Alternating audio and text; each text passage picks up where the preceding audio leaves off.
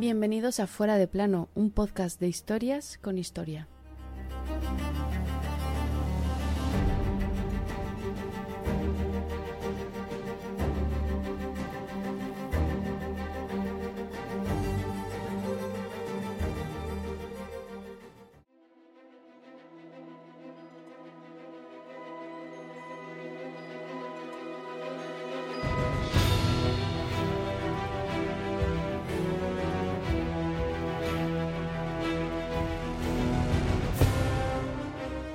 Primero fueron los judíos.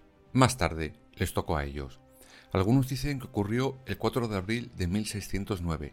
Otros lo llevan al 9 del mismo mes. Sea el día que sea, los moriscos que vivían en la península eran obligados a salir por patas y con lo opuesto de sus tierras. Y todo a pesar de lo firmado años atrás. Curioso que mientras se firmaba la expulsión de los moriscos, estábamos pactando con los protestantes.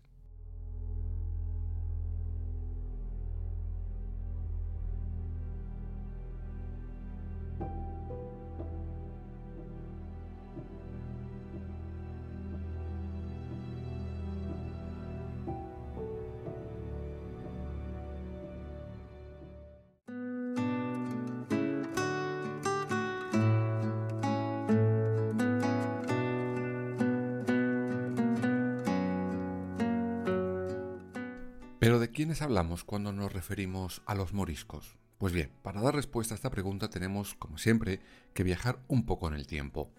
En nuestro territorio, por aquel entonces, no era España todavía, vivían, como ya hemos dicho, tres religiones distintas, los cristianos, los judíos y los musulmanes. A estos últimos se les llamaba mudéjares al vivir en nuestros reinos. Cuando arranca la Santa Inquisición, y gracias, como ya contamos en su día, a Isabel la Católica, en este país comienza una caza no de brujas, sino de religiones que no fueran la oficial, la verdadera. Primero se expulsa a los judíos, que no se convirtieran al cristianismo. Incluso los cristianos nuevos, como se conoce a los que sí pasaron por la pila bautismal, tuvieron dificultades, pues siempre serían vistos con malos ojos por los cristianos viejos. Pues bien, en el caso de los musulmanes, aquellos que quisieron evitar la expulsión del país, a los que se decidieron a cambiar de Dios como quien cambia de camisa, se les llamó moriscos. Y como en el caso de los judíos conversos, a los moriscos también se les miraba de reojo. Vamos, que si no te bautizabas te echaban, y si lo hacías, te miraban mal. Hombre, así no hay quien se aclare a qué Dios debo rezar.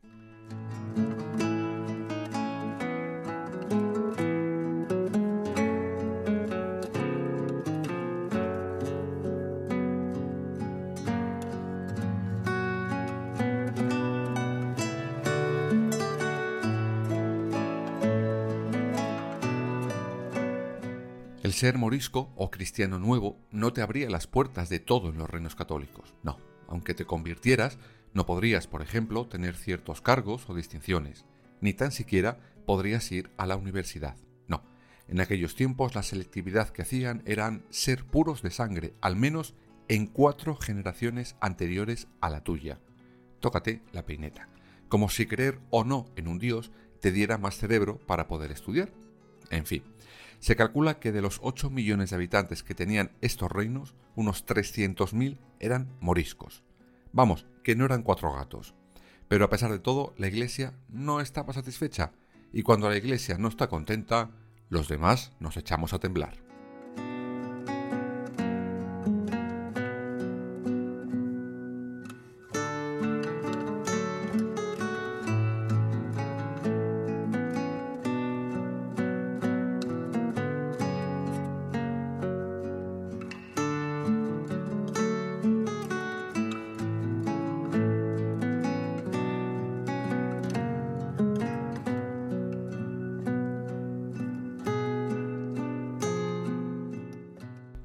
Los reyes católicos conquistan Granada, firman en las capitulaciones que respetarían que sus habitantes tuvieran su religión, su lengua y sus costumbres. Pero oye, con el paso de los años a la Iglesia esto le venía mal. ¿Qué era eso de tener en algunas zonas un oasis de libertad? No, no, eso no se podía consentir.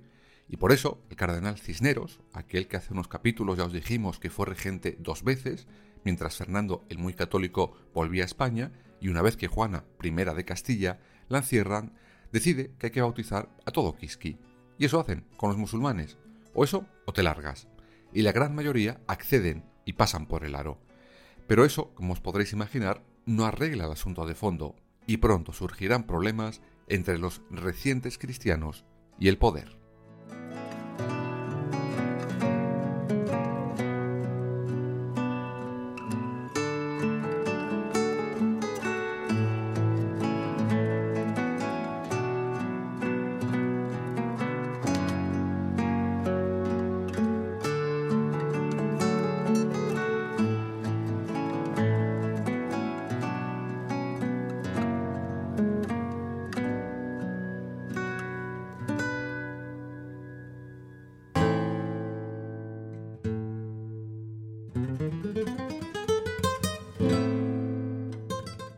Por ejemplo, en 1526, Carlos I de aquí y V de allí se salta las capitulaciones de sus abuelos y dice que eso de tener libertad de lengua y de costumbres, nada de nada, que aquí todos a una como fuente ovejuna. Los moriscos que conocían al emperador y sabían que como a sus abuelos les gustaba, le gustaba más el dinero que a un tonto un lápiz, le dan 40.000 ducados y le dicen, mira Carlitos, vamos a dejar el tema y aquí paz y después gloria que una cosa es bautizarnos y otra cosa ya es borrar nuestra historia. Y Carlos, el emperador, cede, y les concede una prórroga de 80 años para seguir con sus formas de vida. Cuando el plazo vence, los moriscos pensaban que con más dinero al rey de turno le volverían a convencer. Error, pues el rey que les tocó no podía ser más inflexible con el tema religioso. Él era Felipe II.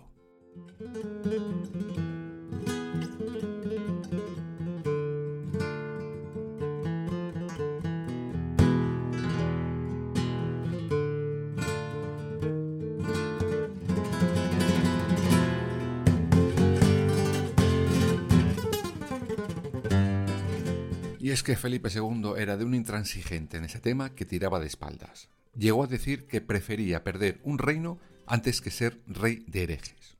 Mira tú qué bien. Y claro, las tensiones estaban más que servidas. El punto álgido de ellas y con lo que los moriscos sembrarían lo que ocurrirá en abril de 1609 ha pasado a la historia con el nombre de levantamiento de las Alpujarras. Ahora te lo cuento.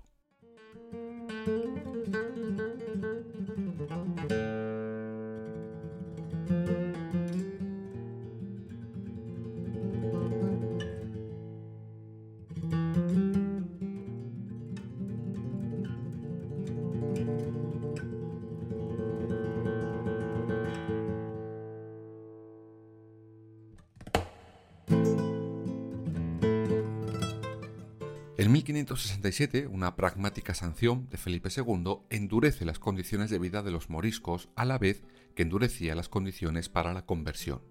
Esto enfada y de qué manera los moriscos, y en la Navidad de ese año se levantan contra el rey en lo que se conoce como el levantamiento de las Alpujarras. Esto comienza en el mítico barrio granadino del Albaicín, pero correrá como la pólvora por todo el antiguo reino nazarí. Este enfrentamiento duró hasta 1571 Tal fue el nivel de ruptura que los moriscos llegaron a proclamar a su propio rey, un noble granadino llamado Aben aunque le saldría rana, y acabaron por liquidarlo por su carácter despótico. Vamos, que habían salido de Málaga para meterse en Malagón.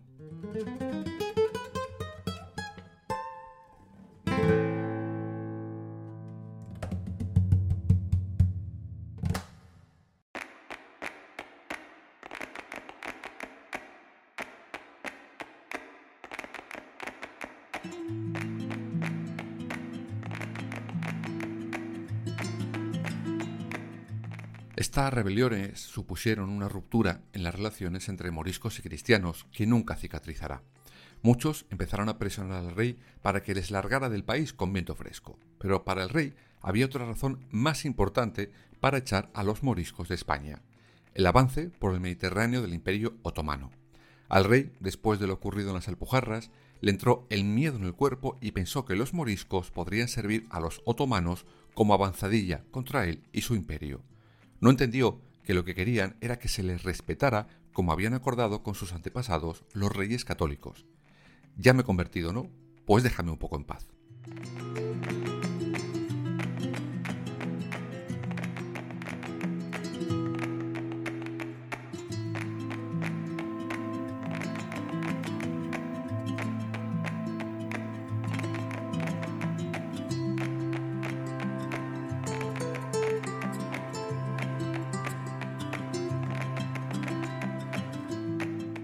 Ya hemos dicho que muchos cristianos viejos estaban por la labor de presionar a Felipe II para que echara cuanto antes a los cristianos nuevos de origen musulmán. Pero curiosamente, los moriscos se encontraron unos aliados sorprendentes, los nobles del reino. Pero ojo, que no lo hacían por buena voluntad, no, ni mucho menos. Se oponían tan solo por intereses egoístas.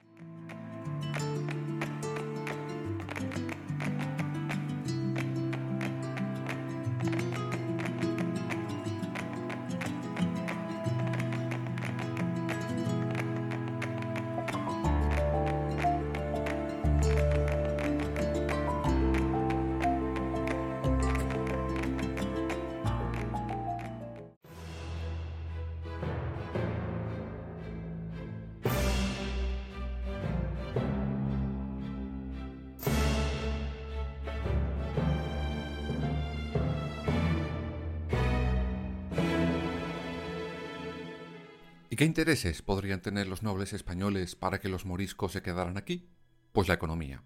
En Granada se vio que con la revuelta de las Alpujarras y la pérdida de los moriscos, la mano de obra se había dispersado. ¿Pero por qué? Pues básicamente porque esa mano de obra era morisca, y cuando los granadinos insurrectos pierden la guerra, el castigo es que se larguen a otras partes del reino, y las cosechas de los nobles de Granada se quedaron sin recoger. Al ver eso, el resto de nobles del país pensaron, si este Felipe nos quita los moriscos, perdemos por partida doble. Por una parte, la mano de obra de nuestros terrenos, y por la otra, súbditos. Y si un noble no tiene vasallos, no tiene a nadie a quien sangrarle con impuestos. Vamos, que lo miraran como lo miraran, si el rey largaba los moriscos, salían perdiendo, sí o sí.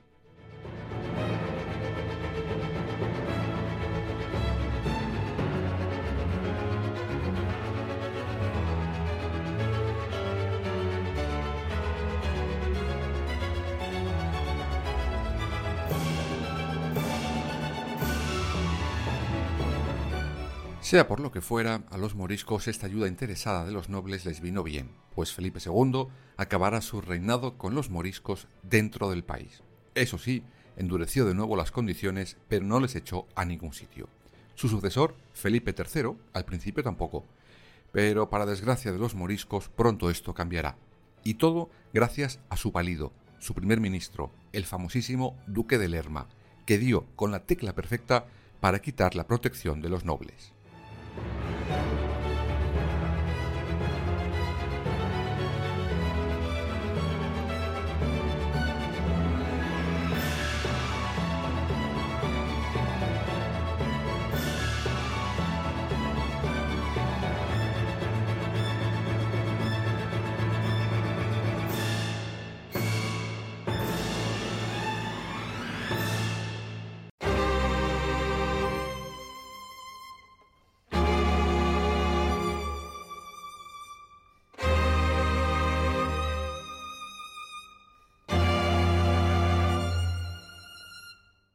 Y la solución fue fácil. ¿Que los nobles se oponen por temas de dinero? Bueno, pues vamos a darles dinero y con los bolsillos cubiertos ya no tendrán ninguna excusa para oponerse a la expulsión. Al duque de Lerma se le ocurre algo evidente. Todo bien que tenga un morisco expulsado pasará a manos del noble que fuera como compensación por la pérdida de mano de obra y de impuestos. Y ale, ya tenemos a los nobles retirando su apoyo a los moriscos y a estos haciendo las maletas para alargarse de su país, maletas que llevarán con poca cosa, con muy poca cosa.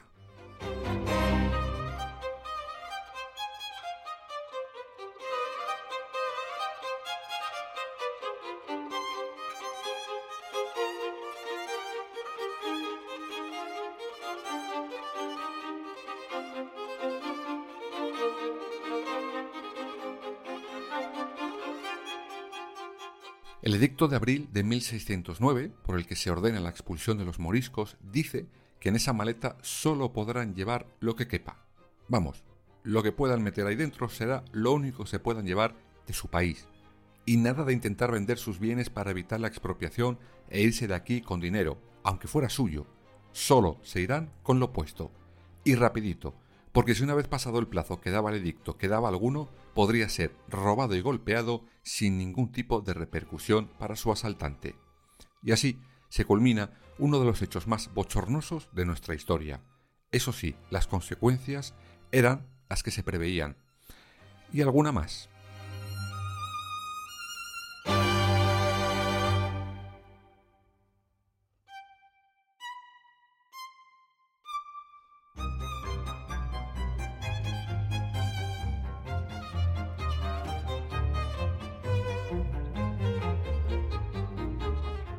Efectivamente, después de echar a los moriscos, la economía sufrió una grave crisis. En la agricultura sobre todo, pues no había mano de obra.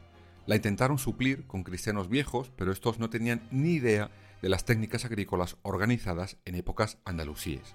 Y claro, los campos no esperan, y la cosecha hay que regarla o recogerla. Y si no lo haces, catapum, te quedas sin ella.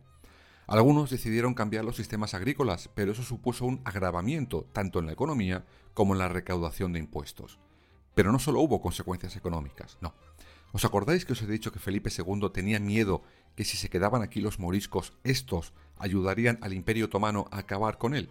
Pues bien, cuando los moriscos son expulsados es cuando sí deciden muchos unirse al enemigo cristiano. Vamos, que lo que no se les había pasado por la cabeza al estar aquí, al final lo hacen cuando les obligan a irse. Una jugada redonda, la de la corona española. Ayudó, sin querer queriendo al enemigo, del que intentaba librarse. Oye, todo bien.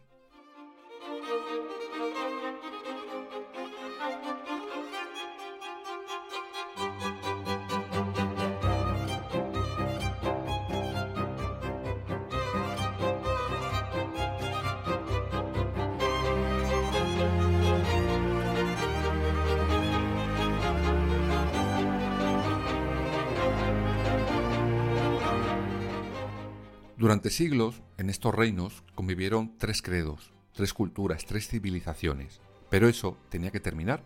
Primero ya vimos que fueron los judíos, después tenían que salir los que quedaban y no fueran cristianos viejos. Había que homogeneizar a la sociedad.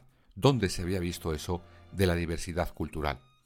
Esos cristianos viejos que acusaban a los moriscos de lavarse a menudo, de cocinar con aceite de oliva, de comer mucha fruta y verduras o de vestir con colores vivos, Vaya, qué cosas, ¿no? Al final, hoy en día, parecemos más moriscos que cristianos viejos.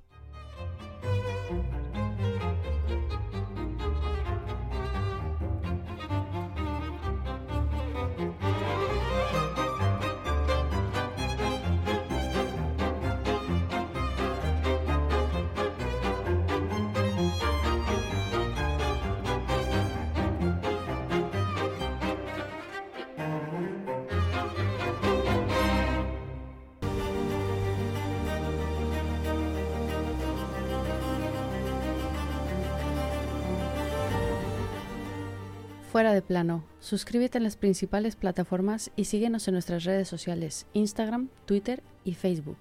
Fuera barra baja de plano.